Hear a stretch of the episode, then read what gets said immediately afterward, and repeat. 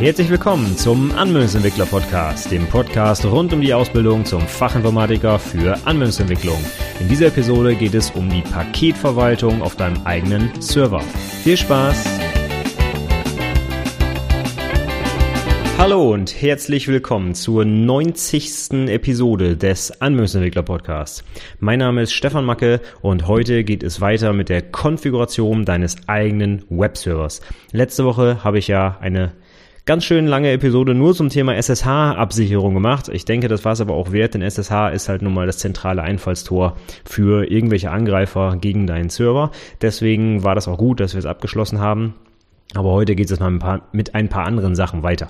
Das heißt, sobald das SSH abgesichert ist, kann man eigentlich loslegen und mal ein paar andere nette Dinge tun mit dem Server. Den zwar auch noch weiter absichern, aber auch mal ein paar Sachen installieren, die dir das Leben so ein bisschen einfacher machen. Und darum soll es jetzt heute gehen in der Episode. Mal schauen, wie weit ich heute komme. Ich mache jetzt mal keine Prognose, was heute die Themen sind. Ich lege einfach mal los und dann gucken wir mal, was wir denn wohl heute davon alles abhaken können.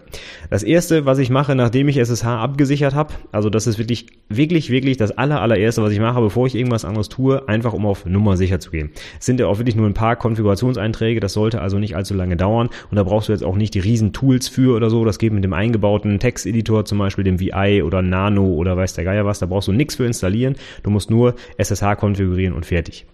Ein weiterer Vorteil ist, wenn du das als aller, allererstes machst, solltest du irgendwas bei der SSH-Konfiguration kaputt machen und dich nicht mehr an deinem Server anmelden können, was vielleicht passieren könnte, wenn man nicht so vorsichtig ist oder mal einen kleinen Fehler macht, dann kannst du einfach gefahrlos den Server, ja, nicht nur, also nicht resetten, sondern wirklich neu installieren lassen im Backend deines äh, Hosters, sodass also ähm, du quasi gefahrlos darum experimentieren kannst am SSH-Server. Installierst du dir erstmal zwei, drei Stunden lang irgendwelche Sachen und schrottest dann den SSH-Zugang, dann wird das eventuell schwierig. Deswegen würde ich das, wie gesagt, als allererstes machen. Und wenn das jetzt funktioniert, du kannst dich mit deinem Public Key dort anmelden, du musst ein SU machen, um root zu werden und du läufst nicht auf Port 22, dann und, und du kannst dich halt aber noch anmelden, ja, das ist halt ganz wichtig. Dann kann es jetzt weitergehen mit den nächsten Schritten. Und was ich jetzt als nächstes machen würde, wäre mir so ein paar Tools installieren, die mir das Leben auf der Konsole ein bisschen einfacher machen. Und die gehe ich mal der Reihe nach durch. Das erste, was du wahrscheinlich sofort brauchen wirst, wenn du dir irgendwelche externe Software installieren willst und sei es auch nur äh, das aktuellste ZIP-File von WordPress runterladen, das ist wget. wget ist ein Kommandozeilentool, mit dem du einfach ja, HTTP-Requests absenden kannst, beziehungsweise einfach Dateien runterladen kannst. Du kannst also sowas eingeben wie wget und dann die URL zu der Datei, die du runterladen willst und dann lädt er die dir einfach runter. Mit einem netten Fortschrittsbalken sogar auf der Konsole und das Ding ist dann lokal auf der Festplatte abgelegt und du kannst dann damit weiterarbeiten. Da ich davon ausgehe, ausgehe, dass du dir solche Teile wie WordPress oder was weiß ich, Joomla oder irgendein Wiki oder weiß der Geil was installieren willst und du das wahrscheinlich nicht über den Paketmanager von deinem Linux tun willst, was ich dir dringend raten würde, dann hast du einfach viel mehr Zugriff auf äh, zum Beispiel PHP-Anwendungen, da liegen die halt im Source vor, du kannst sie konfigurieren, du kannst machen und tun, upgraden, wie auch immer du willst und bist halt nicht auf irgendwelche Paketanbieter angewiesen. Von daher würde ich solche Sachen immer mir im Source runterladen und dann entsprechend nicht über den Paketdienst gehen. Und damit das eben geht, damit du solche Sachen überhaupt runterladen kannst, empfehle ich wget, eigentlich ein sehr verbreitetes Tool, um solche Downloads zu machen. Das nächste, was ich mir dann noch installiere, ist der Lynx LYNX. Das ist ein kleiner Kommandozeilen-Browser.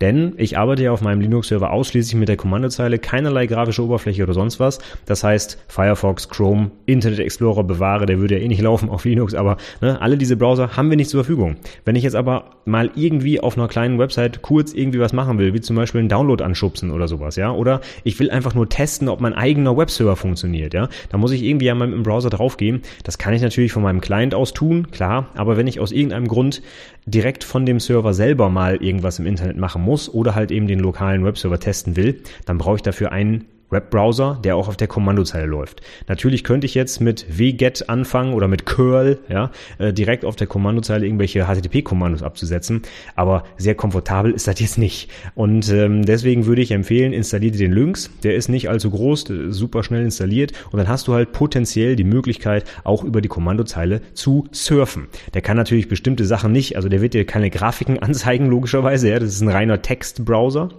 Aber der reicht für viele Dinge aus. Also wenn du dir mal eben schnell die neueste Version von WordPress runterladen willst oder so, auf WordPress.org ist es, glaube ich, da, da, das geht mit dem Lynx ohne Probleme. Ja, dann machst du ein paar Mal Tap, Tap, Tap, Enter und dann lädt er das Ding runter. Also geht, funktioniert. Die meisten Websites sollten damit funktionieren also gerade, also ich glaube auch nicht, dass das jemals schlechter werden wird, denn normalerweise sind Websites ja heute barrierefrei und das, was du in diesem Lynx da siehst, das ist im Prinzip nichts anderes als das, was vielleicht ein äh, sehbehinderter Mensch sieht, wenn er mit einem Screenreader auf diese Seite kommt, denn die ganzen Grafiken werden da ja auch nicht dargestellt. Also wenn du eine vernünftige Website dir anschaust, dann wirst du die genauso, ja gut, ist jetzt ein bisschen übertrieben, aber du wirst sie auf jeden Fall in einem Textbrowser auch navigieren können und benutzen können. Von daher, ich installiere mir den immer und habe dann auf jeden Fall ein kleines Werkzeug, wenn ich mal irgendwas aus dem Internet mir runterladen will. Das nächste, was ich auch noch installiere, nennt sich Locate. Das ist ein kleines Kommandozeilentool, was die Festplatte deines Linux-Servers durchsucht und dir innerhalb von ein paar, ich sage jetzt einfach mal Millisekunden, alle Dateien zum Beispiel zu einem bestimmten Namen auf deiner Festplatte sucht. Du kannst das natürlich auch mit Find machen. Ja, der Klassiker wäre sowas wie Find slash minus Name und dann den Namen. Das Problem ist nur, dass der genau wie der Windows Explorer die ganze Festplatte durchrattert und der braucht dann halt vielleicht auch mal ein paar Minuten, wenn die Datei irgendwo in irgendeinem Unterverzeichnis versteckt ist, sage ich mal. Und wenn du für Windows, das habe ich glaube ich schon mal in einer alten Episode erzählt, das Tool Everything kennst, such mal einfach bei Google nach Everything, ist der erste Treffer normalerweise von Void Tools, so ein, so ein kleines Programm. Das macht genau das gleiche. Ähm, Locate für Linux und Everything für Windows, die indexieren deine ganze Festplatte, das heißt, die gehen einmal die Festplatte durch und suchen alle Dateien, die da rumliegen und, pack, und packen die dann in so eine kleine Datenbank und die kannst du in ein paar Millisekunden halt durchsuchen. Everything unter Windows funktioniert noch ein bisschen anders. Der durchsucht nicht die ganze Festplatte, denn, sondern der durchsucht die Zuordnungstabelle der Dateien. Das heißt, der ist noch schneller. Der muss auch zum Initialisieren der Datenbank nicht erstmal eine Stunde durchrattern, sondern der hat auch die Datenbank, wenn du es zum allerersten Mal aufmachst, innerhalb von ein paar Sekunden erzeugt und dann kannst du halt sofort loslegen. Und das Locate funktioniert im Prinzip genauso. Mit Locate kannst du eine Datei suchen, also zum Beispiel Locate meine Textdatei.txt und um diese Datenbank aber zu erzeugen, mit der Locate dann arbeitet, musst du einen separaten Befehl ausführen, der heißt update db zusammengeschrieben. Also update db, update Datenbank, ja. Und das Ding dauert dann halt eben einen Moment, bis er alle Sachen gefunden hat und dann kannst du mit Locate arbeiten. Das musst du immer machen, wenn sich Dateiinhalte auf der Festplatte geändert, also nicht die Inhalte, sondern Dateien auf der Festplatte geändert haben, denn dieses Update DB, das läuft nicht einfach automatisch, sondern du musst ihm einfach mal einmal sagen, dass er die Festplatte nochmal neu untersuchen soll. Von daher, da kann man sich zum Beispiel einen Cronjob einrichten, der jede Nacht einmal läuft und die ganze Festplatte einmal durchsucht und in diese Datenbank packt und dann kannst du jederzeit mit Locate Sachen finden. Du kannst es aber auch einfach manuell anschubsen, Update DB eingeben und direkt danach, das dauert dann ein paar Sekunden, kannst du mit Locate innerhalb von ein paar Millisekunden alle Dateien finden, die du suchst. Das ist sehr, sehr wichtig, gerade wenn du zum Beispiel irgendwie, also Konfigurationsdateien sollten unter Linux eh unter slash etc liegen, aber einige ähm, Programme verhalten sich vielleicht ein bisschen anders oder du, du suchst eine Log-Datei oder irgendein ein JPEG, was irgendwo auf der Platte liegt oder weiß der Geier was. Alles das kannst du mit Locate wirklich sehr, sehr schnell finden, deutlich schneller auch als mit Find. Also ich würde mir das unbedingt mal angucken. Dann installiere ich mir auch immer gerne DNS-Utils. Das ist ein Package unter Debian, so heißt das, DNS-Utils. Ich hoffe, das heißt auf anderen Distributionen auch so. Was, worum es mir hier eigentlich geht, ist das Tool DIG. D-I-G, also für Buddeln quasi, ne, auf Englisch. Das ist ein nettes DNS-Hilfswerkzeug, mit dem man lustige kleine Abfragen machen kann. Der kann dir dann zum Beispiel ein paar Informationen über deine DNS-Einträge liefern, zeigt dir Mail-Server-Einträge, also MX-Records und solche Sachen an. Und ich benutze das immer ganz gern, um meine eigene DNS-Konfiguration Informationen zu testen, ob alles korrekt ist, beziehungsweise um zu simulieren, was andere Server denn zurückkriegen, wenn sie mit meinem DNS-Server so sprechen. Und wenn ich irgendwelche DNS-Fehler habe zum Beispiel, dann finde ich die mit DIG eigentlich ziemlich schnell raus. Von daher ist das immer so ein nettes Werkzeug. Wenn du jetzt noch nicht unbedingt deinen eigenen DNS-Server betreibst oder irgendwelche anderen ähm, lustigen äh, Sachen auswerten willst von fremden DNS-Servern zum Beispiel, dann brauchst du DIG vielleicht nicht. Aber ich finde das immer sehr, sehr hilfreich, gerade wenn man viele eigene Domains betreibt, um einfach mal zu gucken, ist denn die Konfiguration so korrekt, beziehungsweise was kommt da überhaupt zurück. Ja, und das letzte Tool, was ich unbedingt empfehlen würde, dir zu installieren, ist Git. G-I-T. Ich denke, das kennst du auch schon von der Softwareentwicklung, ist ja eines der bekanntesten Versionsverwaltungswerkzeuge zurzeit. Und das installiere ich mir auf jeden Fall auch auf meinem Server. Und zwar, um meine Konfiguration zu versionieren. Hier geht es mir auch nicht darum, die irgendwie auf einem Remote-Server abzulegen, sondern es reicht mir, die einfach lokal auf der Festplatte unter Versionsverwaltung zu bringen. Denn wenn ich irgendwas kaputt konfiguriere, ja, so nenne ich es jetzt einfach mal, kann ich mit Git mit wenigen Kommandozeilenbefehlen alle alten Stände wiederherstellen. Ich kann ein Diff machen, wenn sich irgendwas verändert hat und so weiter und so fort. Alles, was du halt mit Git machen kannst. Dazu habe ich schon mal zwei Episoden hier gemacht zum Thema Git. Das spare ich mir jetzt. Ich gehe davon aus, dass du das kennst. Wenn nicht, dringend angucken. Super, super gutes Werkzeug. Und gerade auf dem Linux-Server, um deine Konfiguration zu versionieren, finde ich das ein absolutes Muss. Das installiere ich mir sofort, ähm, ja, wenn ich alle anderen Programme hier auch gerade installiere. Das kann man also mit einem Einzeiler machen übrigens. Ne? Also alles, was ich gerade gesagt habe, wäre zum Beispiel unter Debian ein apt-get install und dann wget, lynx, locate, dns-utils, git, alles hintereinander in eine Zeile geschrieben und dann pappt der dir das ganze Zeug alles in einem einzigen Schritt auf die Festplatte und installiert das Zeug. Was ich auch sehr gut finde, wenn ich meine Konfiguration mit Git versioniert habe, ist, wenn ich ein Update mache, zum Beispiel mit apt-get upgrade, um die Listen der entfernten äh, Package äh, Quellen, sage ich mal, zu aktualisieren und dann mit apt-get update, um alle Packages, die bei mir installiert sind, auf den neuesten Stand zu bringen. Das mache ich regelmäßig auf jeden Fall, würde ich dir auch dringend empfehlen, aber da äh, komme ich gleich nochmal zu mit einem separaten Punkt. Wenn ich das mache, dann kann es sein, dass die Pakete ihre Konfiguration aktualisieren. Dass zum Beispiel, ich nehme jetzt mal den Apache-Server als Beispiel, dass vielleicht in der Konfiguration ein neuer Parameter hinzugekommen ist oder dass ein Standardparameter verändert wurde im Vergleich zu einer früheren Version, ja? Oder noch schlimmer, es sind irgendwelche inkompatiblen Änderungen reingekommen und du musst deine ganze Config neu machen. Und das kriegst du sehr, sehr schön raus, wenn du vor so einem apt-get, upgrade und update Update einmal deine äh, Versionierung committest und wenn dann irgendwas passiert, wenn sich irgendwas an slash etc ändert, dann kriegst du es ja sofort auf der Kommandozeile mit git mit. Kannst dann ein git diff machen, kannst dann auch wunderbar entscheiden, was du übernehmen willst, was nicht, was überhaupt passiert ist, was die Unterschiede sind und so weiter und so fort. Also für mich ist das absolut wichtig, die Konfiguration zu versionieren, denn wenn ansonsten nach einem simplen Update deiner Packages irgendwas nicht mehr läuft und du musst dann bei, ich weiß nicht wie vielen Packages suchen, ob vielleicht irgendwo sich was in der Config geändert hat, glaub mir, das willst du nicht machen. Also, es ist so einfach, dein etc etc-Verzeichnis mit Git zu versionieren, ja. Wenn das Ding installiert ist, unter etc einfach git init Punkt eingeben und das war's. Schon ist das Verzeichnis unter Versionskontrolle und du kannst jetzt ganz normal committen, ähm, ja, pushen logischerweise nicht, du hast ja kein Remote-Repo, aber du kannst einfach deine Sachen committen und damit wiederherstellbar machen. Und ich finde das einfach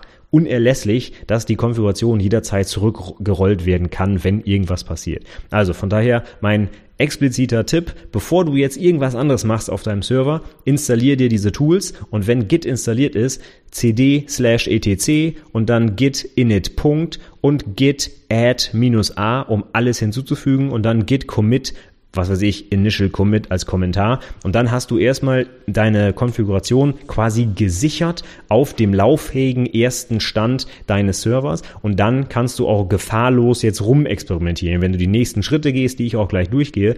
Und da geht irgendwas kaputt, irgendwas funktioniert nicht mehr. Machst du einfach ein Git, Checkout, minus, minus Punkt zum Beispiel. Und dann werden alle deine Änderungen zurückgenommen und es sollte wieder funktionieren wie vorher. Also ich finde das ganz, ganz wichtig, gerade wenn du als Einsteiger noch nicht so viel Ahnung vielleicht hast und eventuell irgendwas kaputt machst, kann, es reicht ja manchmal schon ein Tippfehler irgendwo oder ein falsches Zeichen oder ein falscher Zeilenumbruch äh, oder an der, un, an der falschen Stelle irgendwo in der Textdatei und schon funktioniert irgendwas nicht mehr.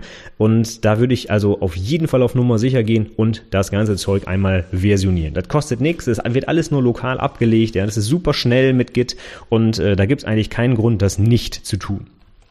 Wenn wir jetzt das ETC-Verzeichnis, die Konfiguration versioniert haben, dann kann es auch losgehen mit ein bisschen Konfiguration des Systems.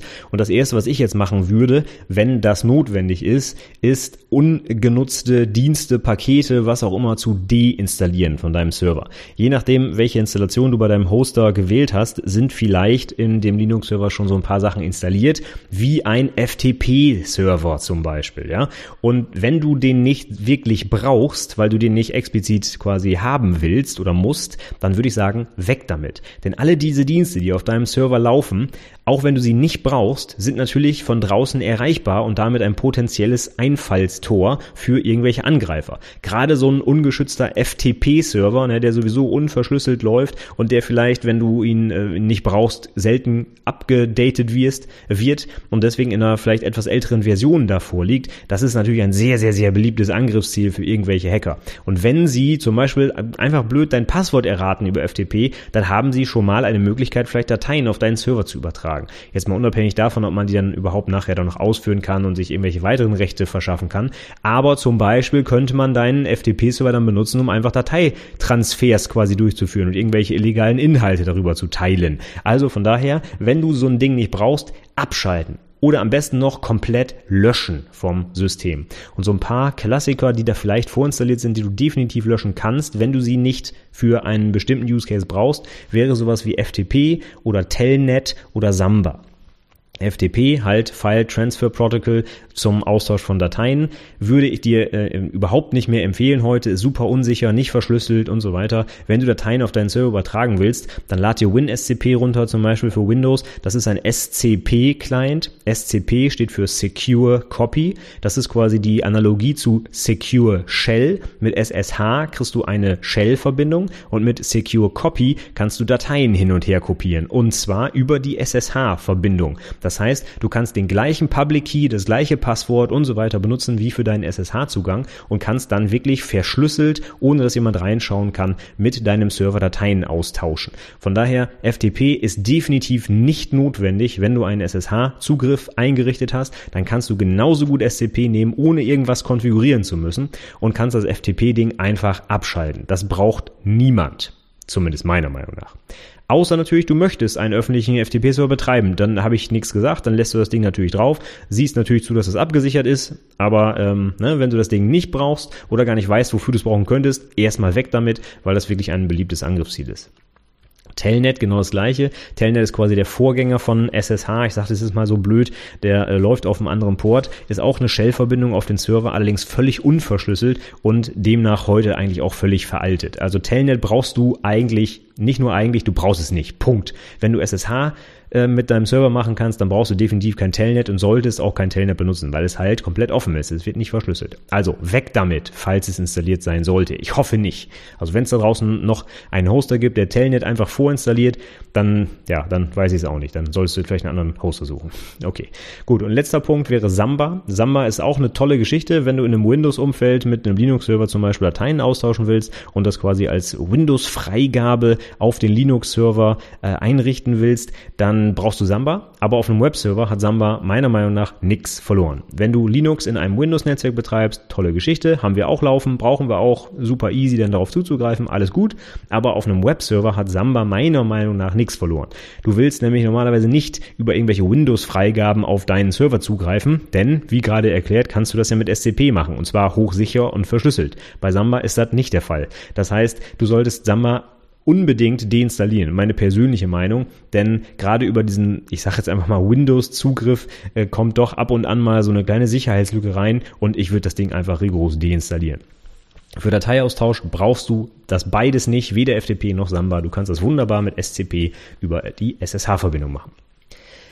Ja, das sind jetzt nur so ein paar Sachen, die mir eingefallen sind. Du solltest aber gucken, ob es noch mehr Sachen gibt auf deinem Server, an die ich jetzt gar nicht gedacht habe. Da können ja noch, wer weiß, was für Dienste laufen. Ja, sagen wir mal Apache als Webserver und ein Mail-Server und so weiter. Da gibt's ja so viele Tools.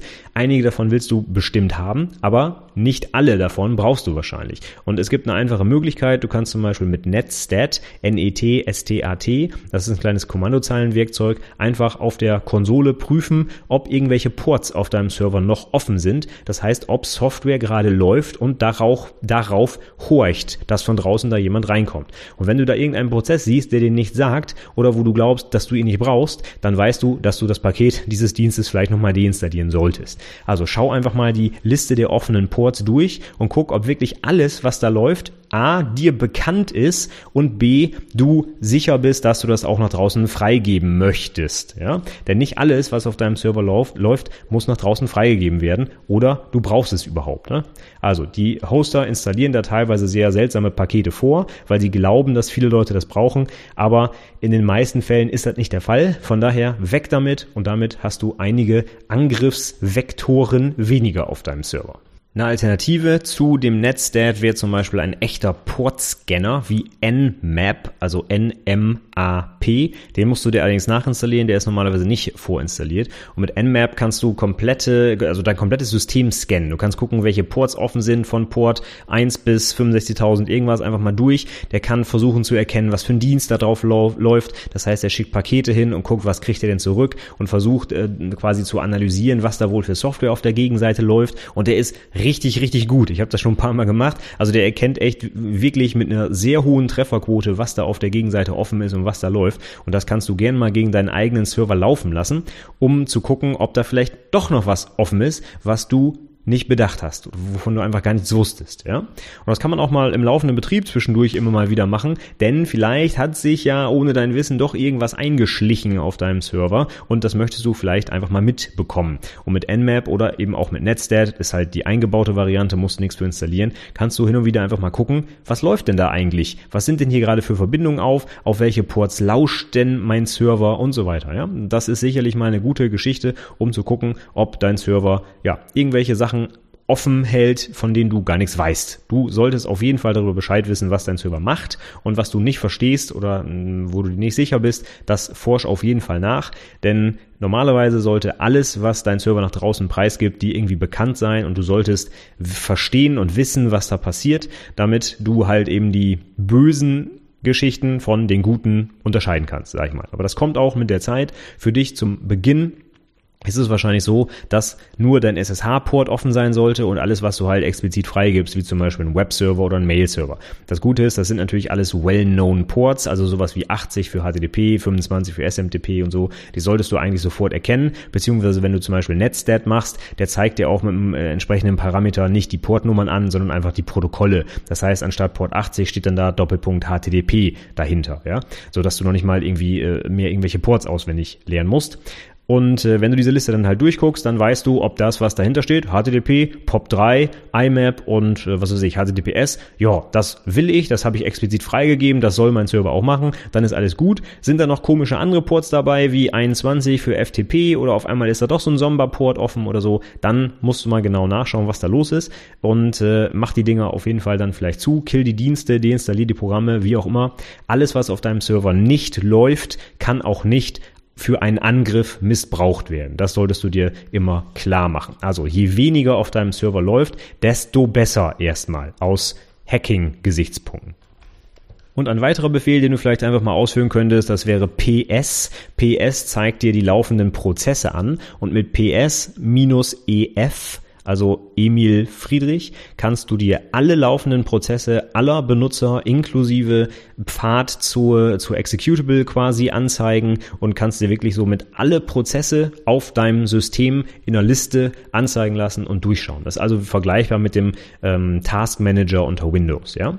Und da kannst du mal durchgucken, ob dir das alles irgendwie bekannt vorkommt. Ich meine, da wird wahrscheinlich auch ein Haufen dabei sein, den du nicht kennst, weil einfach Linux intern auch einige Systemprozesse natürlich fährt, die für den laufenden Betrieb notwendig sind, die du vielleicht jetzt noch nicht nach äh, einer halben Stunde Linux-Konfiguration kennst. Das ist auch nicht schlimm.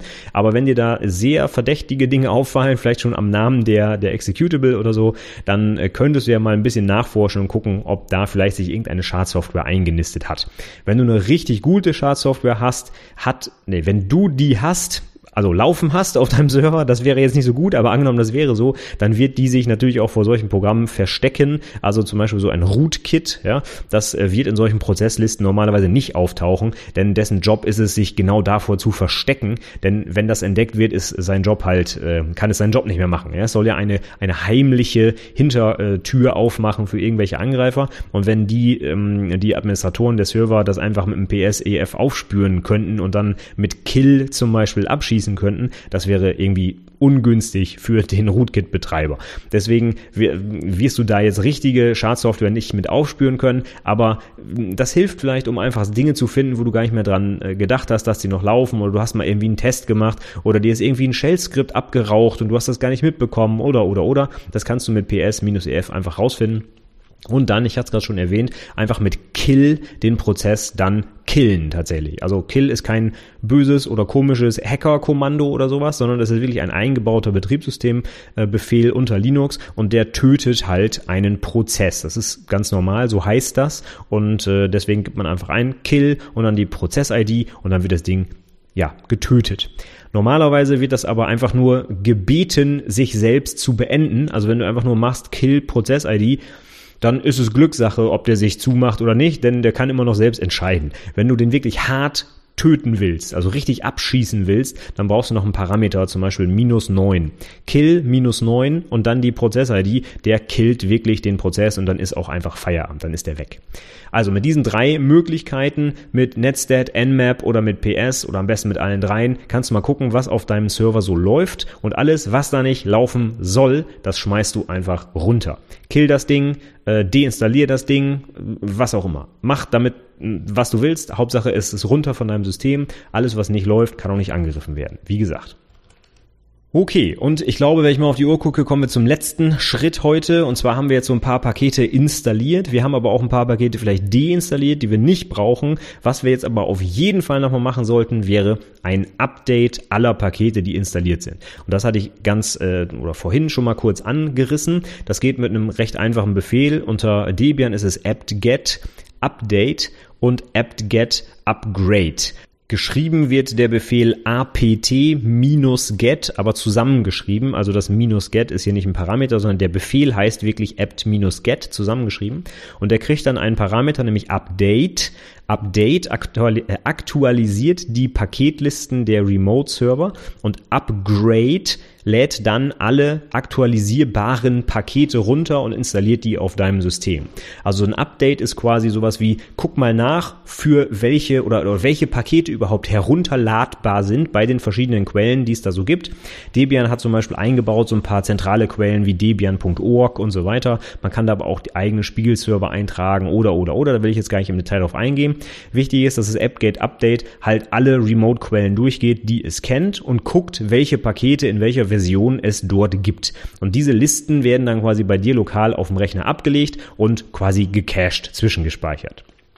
Der nächste Befehl apt-get upgrade, der geht jetzt durch, guckt auf deinem System nach, welche Pakete in welcher Version du installiert hast und vergleicht diese Liste mit der Liste der möglichen Pakete, die er gerade mit Update runtergeladen hat. Und dann zeigt er dir an, oh, Paket XY gibt's in einer neueren Version, möchtest du das installieren, ja oder nein? Und dann würde ich zum Beispiel ganz stumpf einfach alles immer auf der neuesten Version installieren, was du kriegen kannst. Denn normalerweise sind das alles immer irgendwie Sicherheitspatches oder irgendwelche Feature-Updates und so weiter. Und die müssen auf dem neuesten Stand sein. Gerade wenn du zum Beispiel so eine Komponente hast wie ein Webserver, wie ein Mail-Server, meinetwegen FTP, SSH, wie auch immer. Diese Dinge haben natürlich ab und an auch mal Sicherheitslücken. Hast du vielleicht mitbekommen vor ein paar Monaten, da gab es einen dicken Bug in OpenSSL ähm, das äh, ermöglicht hat, ähm, bestimmte Befehle auf einem Server auszuführen. Das ist eine Bibliothek, die war schon uralt und wurde dann jetzt neuerdings gepatcht und muss jetzt einfach aktualisiert werden. Wenn du diese Aktualisierung nicht durchführst, dann bist du halt verwundbar bezüglich dieses Angriffs, ähm, für, äh, für den die Bibliothek halt eine Lücke hatte.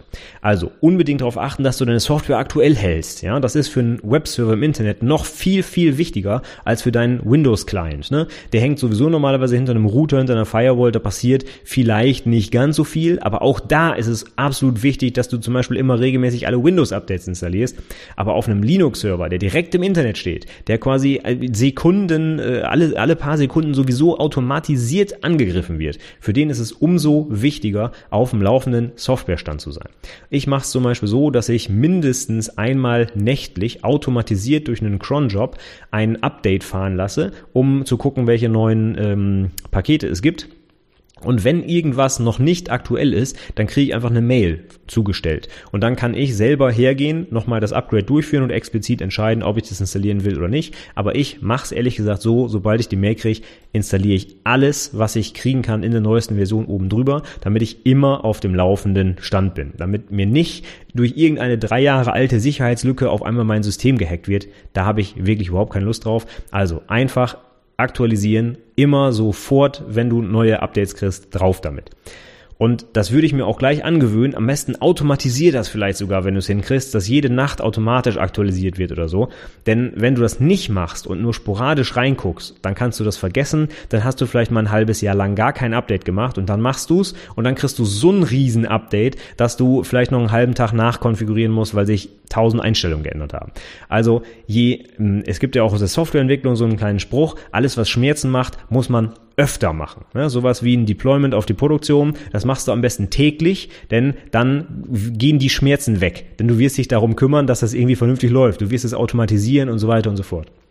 Und das solltest du mit deinem Linux-Server und den Updates auch machen. So häufig wie möglich aktualisieren, denn dann hast du, wenn sich was ändert, eigentlich nur kleine Änderungen, die du schnell eben wieder bereinigen kannst, wenn sich zum Beispiel eine Konfigurationsdatei geändert hat. Wenn du drei Jahre wartest und machst dann ein Riesen-Update, dann läuft dein System wahrscheinlich nachher überhaupt nicht mehr, weil sich bei 57 Paketen irgendwelche Config-Einstellungen geändert haben, du alles per Hand anpassen musst. Und dann hilft dir leider auch Git nicht, ne? wenn du dann drei Stunden durch die Konfiguration suchen musst. Also da würde ich dir empfehlen, immer auf dem laufenden Stand bleiben, so schnell wie möglich und so häufig wie möglich updaten, dann passiert dir sowas nicht und du hast auch deutlich weniger Risiko, dass irgendwie dein Server von draußen angegriffen wird, weil es eine Sicherheitslücke gibt. Ha, das ist ja mal perfekt. Ich schaue auf die Uhr und habe genau eine halbe Stunde getroffen. Das ist ja optimal. Thema ist abgehakt und ich glaube, das ist auch ein ganz guter Block heute geworden, denn es ging heute eigentlich komplett um Paketkonfiguration. Ne? Pakete installieren, deinstallieren und so weiter und mit Git versionieren vor allem auch. Und ich glaube, das passt eigentlich ganz gut. Paketverwaltung, glaube ich, nenne ich die Episode heute. Da ist alles mit drin und beim nächsten Mal geht's dann mit anderen Themen weiter, wie zum Beispiel der Firewall. Die müssen wir natürlich auch noch konfigurieren. Okay, ich mache für heute aber erstmal Schluss. Schluss. Ich hoffe, es war ein bisschen was für dich dabei. Wenn du also SSH für deinen Server konfiguriert hast, letzte Woche und heute jetzt vielleicht deine Pakete optimierst, dann hast du auch schon mal einen sehr schönen Stand, bist noch ein Stück weit sicherer geworden, gerade dadurch, die, äh, dass du alte Pakete runterschmeißt, die niemand braucht zum Beispiel.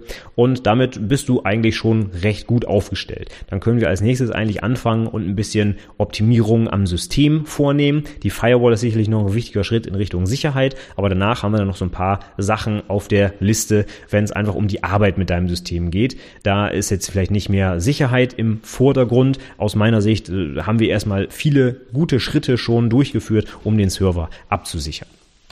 Gut, die Show Notes zur heutigen Episode, die findest du wie immer unter anwendungsentwicklerpodcast.de slash 90 für die 90. Episode, die das hier heute war. Ich näher mich der magischen 100. Ich muss mal überlegen, was ich da für ein schönes Thema nehme für diese Jubiläumsepisode. Wenn du eine Idee hast für ein cooles Thema oder dir noch irgendwas wünscht oder so, dann ne, sprich mich gerne an, schreib mich gerne an. Ich bin überall in Social Media vertreten oder natürlich auch auf der Website mit dem Kontaktformular. Und wenn du schon drauf bist und du bist noch nicht in meinem Newsletter eingetragen, übrigens, dann hol das doch nach unter anwendungsentwicklerpodcast.de slash newsletter. Dann kriegst du einmal die Woche von mir neueste Informationen von der Website, ein paar super spannende Links, unter anderem auch von meinen Azubis, hatte ich ja schon mehrfach erzählt. Also nicht nur von mir, sondern auch von anderen gleich gleichgesinnten Auszubildenden, sage ich mal, und du kannst dich auch jederzeit wieder abmelden, wenn du keine Lust mehr drauf hast. Auch wenn du die Episode heute hörst, an dem Tag, an dem sie veröffentlicht wird, das ist der 30.01.2017, hast du noch zwei Tage Zeit, um die Rabattaktion für mein Hörbuch zur Vorbereitung auf das Fachgespräch auszunutzen. 20% äh, Nachlass gibt's aktuell. Den Rabattcode kriegst du sofort, wenn du dich für den Newsletter angemeldet hast. Übrigens kannst du dir dann auch direkt die ganzen Checklisten zur Abschlussprüfung runterladen, zur Projektdokumentation, zur Projekt Präsentation und so weiter habe ich mehrere hundert Punkte aufgeschrieben, die du berücksichtigen solltest, wenn du deine Projektarbeit dokumentierst und präsentierst. Das kriegst du alles kostenlos, wenn du dich in den Newsletter einträgst. Und wenn es dir nicht mehr gefällt, dann melde dich einfach wieder ab, kostet nichts, ich bin auch nicht böse drum, kannst du natürlich selbst entscheiden, ob die Inhalte für dich interessant sind oder nicht. Wenn du dich noch weiter einarbeiten willst in Linux, was ich dir empfehlen würde, denn deswegen mache ich die Episoden hier ja, ja, da empfehle ich dir ein sehr schönes Buch, den Linux äh, oder die, die Linux Bibel, den Kofler, den habe ich auch schon bei den letzten beiden Episoden verlinkt, weil der einfach top ist. Also ist ein super dickes Buch, aber steht auch wirklich viel viel Zeug drin rund um Linux und wenn du deinen eigenen Server betreibst, würde ich dir doch dringend empfehlen, dich dann noch tiefer einzuarbeiten. Also die paar Stunden, die es wahrscheinlich werden hier im Podcast reichen dir eigentlich nicht. Du musst, wenn du da wirklich ein Admin deines eigenen Servers wirst, dich natürlich auch ein bisschen damit beschäftigen und ein bisschen tiefer reingehen in die Materie. Und dafür ist der Kofler sehr, sehr gut geeignet. Ist natürlich in den Show Notes verlinkt. Ich sag's nochmal, anwendungsentwicklerpodcast.de slash 90 für die 90. Ja, das war's jetzt aber für heute. Nächste Woche machen wir dann mit den letzten Punkten weiter für die Serverkonfiguration. Bis dahin sage ich vielen, vielen Dank fürs Zuhören und bis zum nächsten Mal. Tschüss!